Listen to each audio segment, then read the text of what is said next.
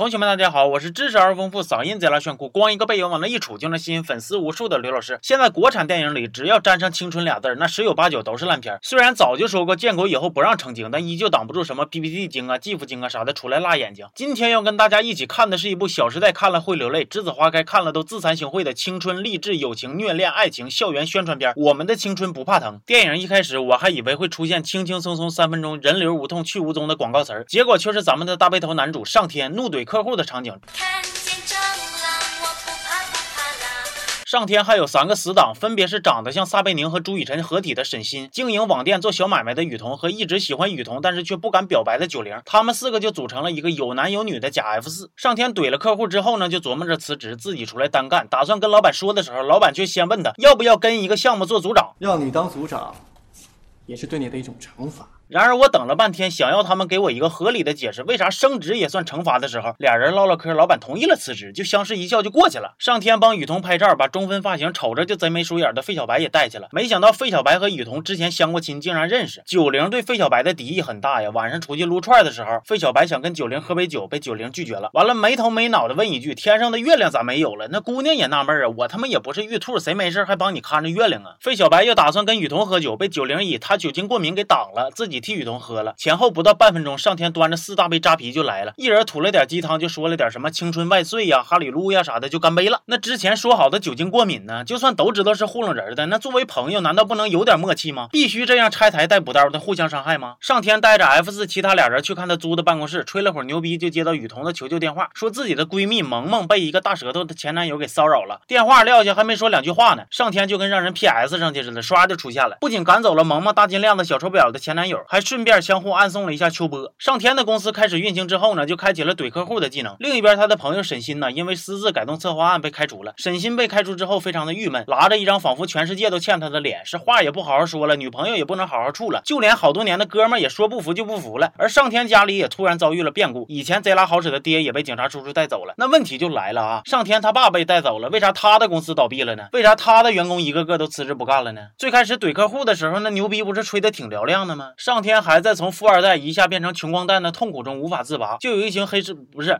是带有黑社会性质的恶势力团体跟他说，他需要替他爸在三个月内还一百万。朋友们得知这个消息之后呢，在学校找着他了，又是说了一堆没用的鸡汤味臭氧层子，他就觉着欠一百万也不是事儿了，又找到生活的新希望了。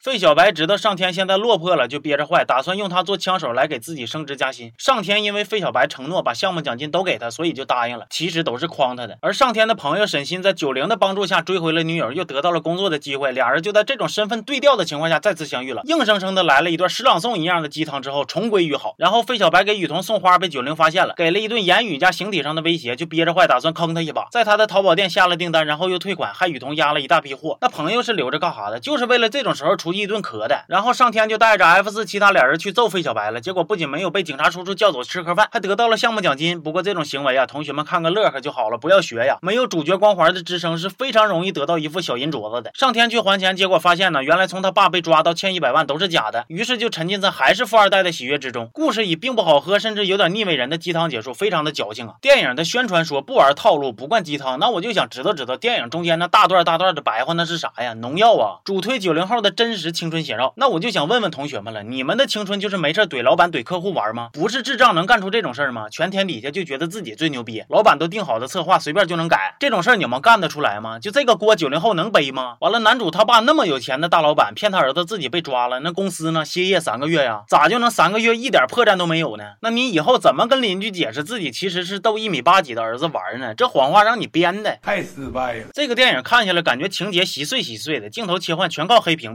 M 生硬运行，所有的笑点。都成功的变成了尬点，导演和编剧力求在九十多分钟把人性的丑恶、成长、真善美都表现出来，友情、爱情、亲情都想沾点边，结果大杂烩的结果就是炖了一锅让人看着就齁得慌的鸡汤。不是所有的青春片都烂，就比如那个一起同过窗，同样是写九零后的青春，同样是新人的演员，豆瓣评分就八点七，你服不服？有笑有泪的。当然了，这个锅也不能全让编剧背，电影拍成这样应该是所有人的锅，包括门口分盒饭的大爷。行吧，这期就到这儿吧。电影叫做《我们的青春不怕怕疼》，是啊，你不怕疼，我。我们怕呀，我们下期见吧啊。